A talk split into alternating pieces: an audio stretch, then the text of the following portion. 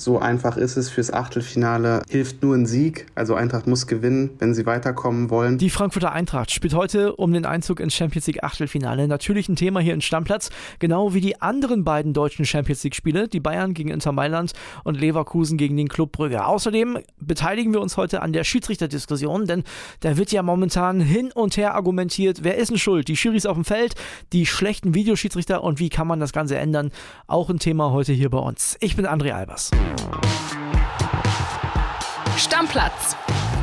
Dein täglicher Fußballstart in den Tag.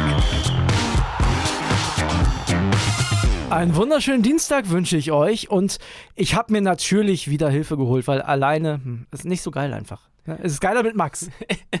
ja, ich hatte ja den Platz hier eh schon warm gesessen, dann muss ich ja auch nochmal kommen. So ist es. Also Max Schrader heute wieder mit dabei. Ihr wisst ja, Kili ist im Urlaub und ich würde sagen, wir steigen direkt ein, denn heute gibt es eine Menge Champions League. Deine Bayern, darf ich das so sagen? Deine Bayern? das sagst du gefühlt in jeder Folge, wenn ich hier bin. Meine Bayern. Ja, ja. ist gut. Deine gut. Bayern heute gegen Inter, äh, das Spiel um die goldene Ananas in der Champions League. Ja, kann man so sagen. Aber es geht ja auch noch um ein paar Rekorde. Was denn? Also, wenn sie heute wieder gewinnen, haben sie jetzt drei Gruppenphasen in Folge 18 Punkte geholt. Alle so, Spiele gewonnen? Hätte es noch nie gegeben. Das ist ja verrückt. Und dann trotzdem werden sie nicht Champions League Sieger. Ja das sagst du jetzt. Mal gucken. Es gibt natürlich äh, was richtig Spannendes. Das hat überhaupt gar nichts mit dem Spiel heute zu tun, denn da geht es um Manuel Neuer. Ne, da zittert ja ganz Deutschland. Was ist mit der Schulter? Und der Kollege Jörg Althoff, der hat den trainieren sehen und das ist sein Eindruck. Die Schulter der Nation hält. Manuel Neuer hat am Dienstagvormittag beim FC Bayern erstmals wieder ein Torwarttraining absolviert. Nach drei Wochen Verletzungspause wegen seiner Schulter-Eckgelenk-Prellung, die er sich vor dem Dortmund-Spiel am 8. Oktober vor dem 2 zu 2 im Training zugezogen hatte. Wir waren vor Ort, haben das fotografiert und konnten beobachten, wie gut das schon wieder läuft. Er war noch ein bisschen vorsichtig, hat sich nicht wirklich richtig geworfen, nicht wirklich gehechtet ist er. Aber er hat sich auf die linke Schulter fallen lassen. Ohne Probleme offensichtlich, wie Julian Nagelsmann hinterher sagte, hat die Schulter dann keine Schmerzreaktion mehr gezeigt. Er hat die Bälle gefangen, der Manuel Neuer. Das sah schon wieder alles ganz flüssig aus, hat eine gute halbe Stunde gedauert. Und Nagelsmann sagte hinterher sogar, dass er leise Hoffnung habe, dass Neuer vielleicht schon im Auswärtsspiel bei Hertha BSC wieder zur Verfügung steht. Es war ja sein Plan, zumindest noch zwei Spiele für den FC Bayern zu absolvieren, bevor es nach Katar zur Weltmeisterschaft geht. Das waren die Spiele gegen Bremen und gegen Schalke. Jetzt könnte es sein, dass es schon früher wieder gelingt, das Comeback. Äh, Neuer scheint auf jeden Fall voll im Soll zu sein, auf dem Weg zum Comeback und auf dem Weg Richtung Fußballweltmeisterschaften in Katar. Klingt erstmal gut. Ja, fürs Erste auf jeden Fall. Ja, also, also, wenn er schon mal trainiert, ein bisschen seine Schulter belastet, ist ja schon mal gut. Ja. Aber wie sich das jetzt fürs Wochenende entwickelt, mal gucken. Also Spiel gegen Hertha wäre schon am Samstag tatsächlich. Ja, kann vielleicht sein, dass es ein bisschen zu kurzfristig ist. Also ich glaube, unser. Aber wenn der Trainer es sagt? Ja, gut, aber sie, sie, spielen ja dann auch gleich wieder am Dienstag gegen deine Werderaner. Ja. Und dann ja nochmal Samstag auf Schalke. Also es gibt ja nochmal zwei Spiele extra. Du meinst, die spielen gegen den deutschen Meister von 1965, 88, 93 und 2004. Gut, äh, ich will nicht, dass du die ganzen Bayern-Titel aufzählst, deswegen machen wir schnell weiter. Eintracht Frankfurt. Da geht es heute um alles oder nichts. Roman Unger ist unser Eintracht-Reporter und in Lissabon vor Ort. Wir hören uns das mal an, was er zu sagen hat. Hallo André Roman hier aus Lissabon, grüße dich. Ja, heute wird es hier ernst für Eintracht gegen Sporting im letzten Gruppenspiel der Champions League Gruppenphase ist wirklich noch alles drin. Ähm, wenn man sich die Gruppe anguckt, das ist schon kurios. Von Platz 1 bis 4 ist, ist da noch alles möglich. Aber so einfach ist es fürs Achtelfinale. Hilft nur ein Sieg. Also Eintracht muss gewinnen, wenn sie weiterkommen wollen. Dann sind sie aber auch sicher weiter und könnten sogar Erster werden, wenn Marseille nicht gegen Tottenham verlieren sollte. Aber die ganzen Rechenspielchen äh, werden jetzt hier zu kompliziert. Einfach gewinnen und dann ist das Achtelfinale fix. So einfach ist das. Mit dem Gewinn hat es am Wochenende leider nicht geklappt bei der Generalprobe gegen Dortmund. Ähm, da hat Eintracht 1-2 verloren. Aber was ich sagen muss, die Leistung war trotzdem sehr, sehr gut. Eintracht hat vor allen Dingen in der zweiten Halbzeit Dortmund extrem in die eigene Hälfte gedrückt. Richtig viele gute Chancen gehabt, die aber einfach nicht gedutzt. Und das war dann eben das große Manko, warum es nicht geklappt hat mit dem Sieg gegen den BVB. Wenn das mit der Chancenverwertung heute besser wird, hat Eintracht auf jeden Fall eine große Chance, das Spiel gegen Sporting zu gewinnen und damit dann auch das Achtelfinale fix zu machen. Wenn man aufs Personal schaut, wird es so sein, dass Tuta im Vergleich zum Spiel gegen Marseille letzte Woche wieder reinrückt. Der war ja da noch gesperrt, darf jetzt aber wieder mitmachen. Der wird in der Dreierkette spielen. Und Sebastian Rode, der Kapitän, wird sehr wahrscheinlich nicht spielen im Vergleich zum Dortmund-Spiel am Wochenende, sondern auf die Bank wieder gehen. Und dafür wird dann Gibril So spielen.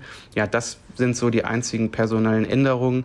Ansonsten hoffen wir natürlich auf ein gutes Spiel und aufs Weiterkommen von Eintracht. Ja, Ex- oder Kelly-Fan bei den Frankfurtern.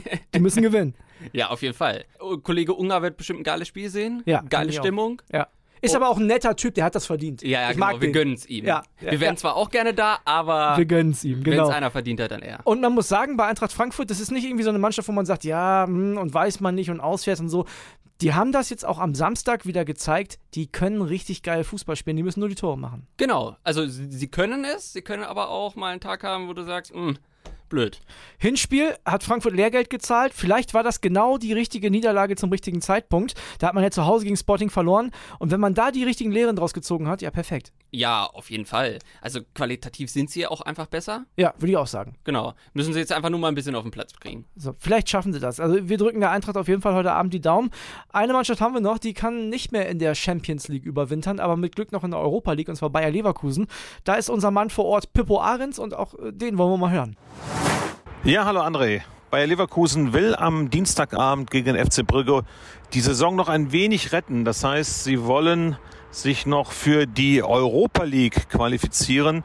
Dafür müssen sie im Fernduell mit Atletico auf jeden Fall mehr Punkte holen als die Spanier, die ja zeitgleich beim FC Porto ran müssen. Es geht also nur noch zwischen diesen beiden Teams um Platz drei und Platz vier. Ja, und die große Frage ist, was bringt es Leverkusen eigentlich in der derzeitig schwierigen Situation in der Bundesliga, wenn man dann im neuen Jahr noch eine weitere Baustelle hat? Und äh, ja, die Antwort hat Xabi Alonso ganz klar gegeben. Er hat gesagt, die Europa League ist wichtig für das Prestige, für den Verein, für die Fans, für uns alle für die Zukunft, aber auch für den Moment. Das heißt, man braucht unbedingt jetzt ein Erfolgserlebnis, um A, sich auch noch für die drei restlichen Bundesligaspiele, die es ja wirklich in sich haben, mit Union, mit dem Auswärtsspiel in Köln und mit Stuttgart, um sich dafür Selbstvertrauen zu schaffen. Auf der anderen Seite will Leverkusen natürlich mit seinem Anspruch, den man hat, auch noch im neuen Jahr international vertreten sein. Es wird also eine spannende Situation und Xavi Alonso, das ist meine Einschätzung, wird die Mannschaft gegenüber dem Spiel am äh, Samstag bei RB Leipzig, wo man ja fast überhaupt keine Torchance hatte, auf fünf Positionen verändern. Ich gehe davon aus, dass Patrick Schick wieder vorne im Sturm beginnt nach seinen Adduktorenproblemen.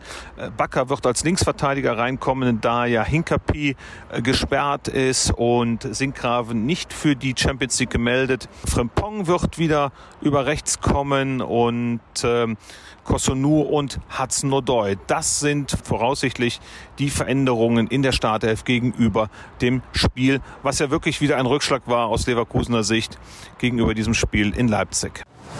Fünf Veränderungen, glaube Pippo. Muss auch. Ja, muss ja irgendwas passieren. Ja. Aber es ist schon mal verrückt. Wir haben jetzt ein Endspiel um den Europa League Platz zwischen Atletico und Leverkusen. Und dann nicht mal gegeneinander. Ja, es ist Wahnsinn. Aber ganz ehrlich, wer hätte denn gedacht, dass Brügge und Porto weiterkommen? Vor allem Brügge. Ja, nee, und die sind ja der Top-Favorit auf den Gruppensieg. Nee, hätte ich auch nicht gedacht, muss ich auch ganz ehrlich sagen. Und ich weiß auch ehrlich gesagt, Pippo und Xabi Alonso sehen das vielleicht ein bisschen anders, aber ich weiß ehrlich gesagt nicht, ob Leverkusen das so gut tun würde, wenn die in der Rückrunde noch weiter Europa League spielen müssen. Ja, wahrscheinlich nicht. Wäre wär wahrscheinlich, also ist natürlich blöd, wenn man sagt, naja, kommt man nicht weiter. Aber du hättest dann in der Rückrunde ein bisschen Erholung, kannst ein bisschen wieder in der Bundesliga dich rantasten. Normalerweise kann Leverkusen ja mit dem Kader nicht absteigen, aber ich habe schon Pferde kotzen sehen direkt vor der Apotheke, hat meine Mutter mal gesagt. Also es kann schon alles passieren mit dem Fußball. Ne? Ja, natürlich. Okay, Soweit also die Champions League-Spiele, die wir heute Abend beobachten und wo wir morgen natürlich drüber schnacken. Momentan auch ein richtiges Aufregerthema ist die ganze Schiedsrichter- und Videoschiedsrichter-Diskussion. Unser Experte Marcel Reif hat auch die Schnauze voll. Wir können es nicht. Da sitzen die, sitzen drei Mann, gucken sich ein Spiel an und sind nicht in der Lage, ein, zwei wichtige Szenen zu machen. Dann sind wir leider auf dem falschen Dampfer. Und das, da ich habe keine Lust mehr. Das, das ist, will, will, will nicht mehr kann ihn schon irgendwie verstehen. Ja, spricht uns allen aus der Seele. Ja, ne, oder? Also dann kann man es auch wirklich einfach lassen. Genau, also manchmal ist ja okay, wenn wir so strittige Szenen haben, kann man jetzt auch nicht so richtig erkennen oder wir haben acht verschiedene Meinungen. Aber bei so klaren Sachen, also ganz ehrlich, dann brauchst, dann brauchst du es nicht. Und im Bild wird heute gefordert, Manuel Gräfe und äh, Toto Kinhöfer ab in den Keller, die erfahrenen Schiris. Toto Kinhöfer ist ja unser Bildschiri und na, natürlich habe ich den erstmal gefragt, so, ne, wie siehst du das denn? Und am Ende wird es vielleicht auch machen. Der Toto ist immer für mich da. Der, der, hat mir eine Sprachnachricht geschickt bei WhatsApp. Hier, hört mal rein, was er zu sagen hat. Ja, die Diskussionen um den Videoschiedsrichter nehmen einfach kein Ende. Das Problem ist natürlich, ja, ich will nicht sagen hausgemacht, aber es findet häufig ein Prozess statt, der auf dem Spielfeld schon falsch bewertet wird. Wenn ich sehe, der Elfmeter von Bayern München, Foul Manet, das ist ein Foul, das muss der Schiedsrichter schon alleine sehen. Da braucht man normalerweise keinen Videoschiedsrichter für. Oder auch der Strafstoß von Freiburg in Schalke. Der Schiedsrichter steht fünf Meter daneben und ahndet so ein klares Foulspiel nicht. Dann wird der Videoschiedsrichter gerufen und ja, nur wenn der mal einen Fehler macht, so wie am Wochenende bei äh, Frankfurt gegen Dortmund, als Stegemann das Foul nicht gesehen hat und auch der Videoschiedsrichter nicht eingegriffen hat, ja, dann ist das Kind in den Brunnen gefallen. Und äh, häufig liegt es aber daran, dass der Videoschiedsrichter zu häufig gerufen wird weil die Entscheidungen auf dem Spielfeld lassen in letzter Zeit sehr zum Wünschen übrig, finde ich, weil es wird ganz, ganz häufig nicht mehr entschieden von den Schiedsrichtern. Und das ist das Problem, dass dann der Videoschiedsrichter ins Spiel kommt und der macht natürlich auch Fehler, weil er auch nur ein Mensch sitzt. Und ja, wenn man einmal Schiedsrichter war oder immer noch ja, vom Kopf her dabei ist, dann tut es einen schon weh, weil man stand selber da unten und hat natürlich auch eine Menge Mist gepfiffen. Nur da, damals gab es halt keinen Videoschiedsrichter, der einen auf Deutsch gesagt den Arsch gerettet hat. Nun ist es so, nur wenn, sagen wir, die Versicherung der Videoschiedsrichter nicht greift, ja, dann ist das Kind in den Brunnen gefallen. Und natürlich würde ich helfen, wenn der DFB das wünscht, wäre ich sicherlich bereit, dort mich einzubringen. Aber das ist einfach Sache des DFBs bzw. der Schiedsrichterführung und wollen wir mal schauen, wie es weitergeht. Ich finde die Idee mit erfahrenen Schiris im Videokeller echt nicht schlecht. Vor allem, weil Natürlich, du ja auch, ja. guck mal, die haben die Altersgrenze, wo sie nicht mehr auf dem Platz stehen dürfen. Das, das kann man gut oder schlecht finden, aber die kann ja für den Videoschiri-Keller nicht zählen, weil da laufen die ja nicht. Nö, die können ja bis 80 da rumsitzen. So, normalerweise schon. Ja. Also von daher, warum nicht? Warum, ja, nicht, warum nicht diese Erfahrung, diese Expertise? Und da ist ja Erfahrung wirklich mal ein Punkt, weil die haben das hunderttausendfach gesehen. Ja, natürlich. Warum das genau. nicht nutzen? Ja, und ganz ehrlich, würden die jetzt immer noch pfeifen, wären die ja wahrscheinlich immer noch Top 5 unserer deutschen Schiris. Ja, also wenn man sieht, wie schlecht es momentan läuft, ne? Ja. Ich Wich, finde, wichtig ist, glaube ich, einfach nur, sollten sie vom DFB, was ich nicht glaube, in den Keller geordert werden, dass man den jungen Schiris vielleicht auch nicht so das Gefühl gibt, naja, ich weiß alles besser, sondern dass man das als Team macht. Genau, dass man. Na, zum Beispiel mit Wolfgang Stark hat es ja nicht so funktioniert als Kellerexperte. Ja. Aber ich glaube, Toto und Manuel Gräfe wären ein bisschen kommunikativer. Glaubt ihr, Max Schrader unterstellt Wolfgang Stark gerade die Arroganz? oh Gottes Willen. nee, aber ja, also Toto, ne, ihr hört ihn ja auch hier ab und zu mal im Podcast, das ist ist ein Typ, der sagt, was er denkt und genau. der ist aber auch ein sympathischer Kerl, mit dem kann man sich super unterhalten. Und äh, bei Gräfe, der will ja auch helfen, der ist ja leidenschaftlich. Ja. Guckt euch mal den Twitter-Account von Manuel Gräfe an. Der ist leidenschaftlicher Schiedsrichter, der liebt das und lebt das, der will ja auch weiterpfeifen, darf ja nur einfach nicht. Genau, und das ist vielleicht auch sein Problem, weil er ein bisschen leidenschaftlich ist. Das wird ja beim DFB dann wieder nicht gerne gesehen. Zu laut. Äh, ne? Wenn man das jetzt mal alles so ganz ja. weich, auch bitte nicht, keine Kritik, keine Kritik. Der ist doch so schön, der VRR. Der Stefan Effenberg, der Schiedsrichter. Manuel Gräfe. ja, muss man sehen. Also ich finde diese Idee auf jeden Fall gut und ich glaube auch, dass viele Ex-Schiedsrichter, die das ja wirklich aus Leidenschaft, also sorry, auch Toto, nix gegen dich, aber als Schiri musst du ja einen am Helm haben, das überhaupt zu machen. Du wirst nur angepöbelt, du hast da nicht wirklich was von. Das heißt, da musst du lieber und Leidenschaft für haben. Das ist ja einfach so. Auf jeden ich würde es nicht machen. Ich habe damals auch einen Schiedsrichterschein gemacht als Jugendlicher. Ich habe ein Jahr gepfiffen, da habe ich gesagt, leck mich doch am Arsch. Ehrlich, da habe ich keinen Bock drauf, mich hier von den Eltern bepöbeln zu lassen bei einem F-Jugendspiel. Und deswegen, die haben das durchgezogen, von der Jugend bis in den höchsten Profibereich. Die haben Bock, die wollen das und die sind Experten. Also warum nicht? Genau. Ganz einfach. Also wir fordern, komm. Wir fordern es auch. Genau, genau, wir fordern ja. erfahrene Schiris, die Bock haben, ab in den Kölner Videokeller. Und das ist ja sogar meine These, die jetzt nicht so steil ist. Nee, überhaupt nicht. Das ist nicht nur eine These, es ist eine klare Forderung. Ja. Wir schließen uns an, kann man ja. sagen. Wir haben eine steile These gehabt. Äh, Mitchell Weiser, also ich zumindest, ne, Mitchell Weiser zur WM. Da möchte ich nichts mit zu tun haben. Ach, jetzt hör auf, komm. Ey, hier Flo Witte kam rein, ne? der ist übrigens morgen mit im Podcast zu Gast, da könnt ihr ihn mal fragen. Der kam rein, hat zu mir gesagt, ja, ich habe das gehört, na, eigentlich hast du recht. Eigentlich hast du recht, hat Ja, weil du es gut verkauft hast. Das muss man ja sagen. Ich habe dir auch gesagt, du hast es ganz gut verkauft, aber Machen wir nicht. So, und wir haben natürlich zahlreiche Nachrichten gekriegt. Ich habe eine Nachricht gekriegt, André, dass du einen am Helm hast, wissen wir alle. So, ne, sowas habe ich mir schon anhören müssen. Es waren viele Nachrichten dabei. Ich habe mal einmal pro, einmal kontra Mitchellweiser äh, zusammengeschnitten. Hört mal rein. Hey André, Mitchellweiser, finde ich super spannend. Als Kölner tut man sich mit dem ja so ein bisschen schwer, weil das ja so, ja, der ist schon so ein bisschen Verräter-Typ, ne? Aber ich habe den bei mir auch in meiner Interaktivligamannschaft und der punktet und punktet und punktet. Und ich gebe dir vollkommen recht. Einen anderen Deutschen hinten rechts, den gibt's nicht. Aber will ich Mitchell Weiser in der Nationalmannschaft sehen? Ich glaube nicht. Deine steile These ist natürlich Hanebüchen. Also Mitchell Weiser international spielt er nicht. Und, und wenn du nach Form gehst und äh, Rechtsverteidiger, dann denke an Kübler von Freiburg. Der macht Tore im Moment und ist absolut top in Form. Auch Rechtsverteidiger, auch offensiv denkend. Im Spiel gegen Bremen hat er ja sogar für rechts außen offensiv gespielt. Von daher also absolut äh, genauso gut in Form wie, wie Weiser. Erfahrener, spielt international und vielleicht noch einen Ticken formstärker. So, und selbst die Pro-Stimme sagt ja, eigentlich will ich ihn da nicht sehen. ja, ist halt ein polarisierender Typ. Ja. Aber ist Marius Wolf auch. Genau. Und der steht ja bekanntlich drauf auf der 55er-Liste. So. Ja, Michel Weiser muss auch draufstehen. Hansi weiß das auch. Ich glaube, der steht auch drauf. Denkt an meine Worte und freut euch, wenn er nominiert ist. Ja, auf jeden Fall kann ich verstehen, viele von euch haben den Kübler tatsächlich auch genannt. Ähm, aber der hat nur zwei Bundesligaspiele bislang. Ja, der ist verletzt gewesen. Ja, ja. aber. Mitchell Weiser ist schon besser in Form, ja. auch über einen längeren Zeitraum. Ich habe auch viele Werder Einzelspiele gesehen. Der war ganz oft der beste Mann bei uns. Also er hätte es verdient. Aber gut, ich will das auch gar nicht weiter aufmachen. Ich hab, wir haben da alles zu gesagt. Ihr habt eure Meinung gesagt. So, weiter geht's mit äh, Messi. Der wechselt zu Inter, habe ich gehört. Ja, aber nicht zu Inter Mailand, sondern vielleicht eventuell zu Inter Miami. Aber wie kommt sowas denn zustande? Ja gut, ist ja schöne Stadt Miami, ja. David Beckham als Club mit 10. Da kann man ja schon mal ein bisschen schwach werden, wenn die Argumente kommen. Ja, vor allem, der spielt jetzt, ich glaube, der hat ein bisschen Angst, dass ihm das passiert, was Cristiano gerade passiert. Der ja. spielt momentan eine heftige Saison mit Paris, also wirklich überragend. Ne, kann als, man nichts gegen sagen. Genau, ne, als, als wäre er nie äh, aus Barcelona abgehauen, so spielt er momentan Fußball. Ja. Und der hat ein bisschen Angst davor, glaube ich, dann irgendwann so ein bisschen an seinem äh, Denkmal zu kratzen. Ja.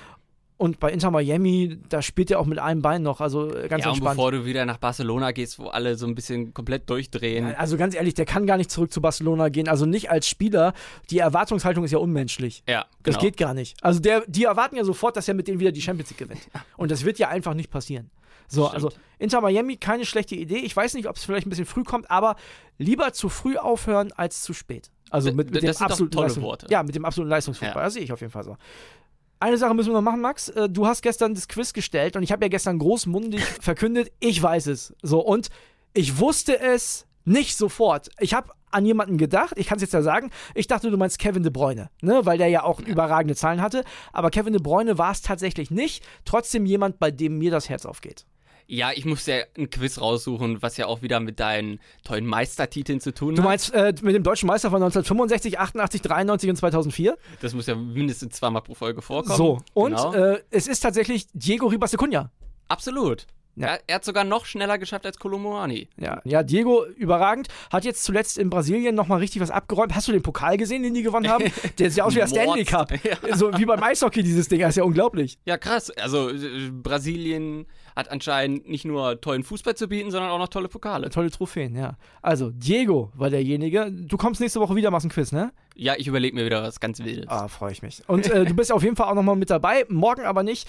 Da hat der Kollege Flo Witte gesagt, ich möchte unbedingt in diesem Podcast. Wenn der Podcast-Papa das sagt, dann bleibt uns ja auch nichts anderes übrig. Nein, ich mach's ja auch gerne mit ihm. Aber mit dir auch. So. Danke, danke. Deckel drauf. Tschüss, bis morgen. Tschüss. tschüss. Stammplatz. Dein täglicher Fußballstart in den Tag.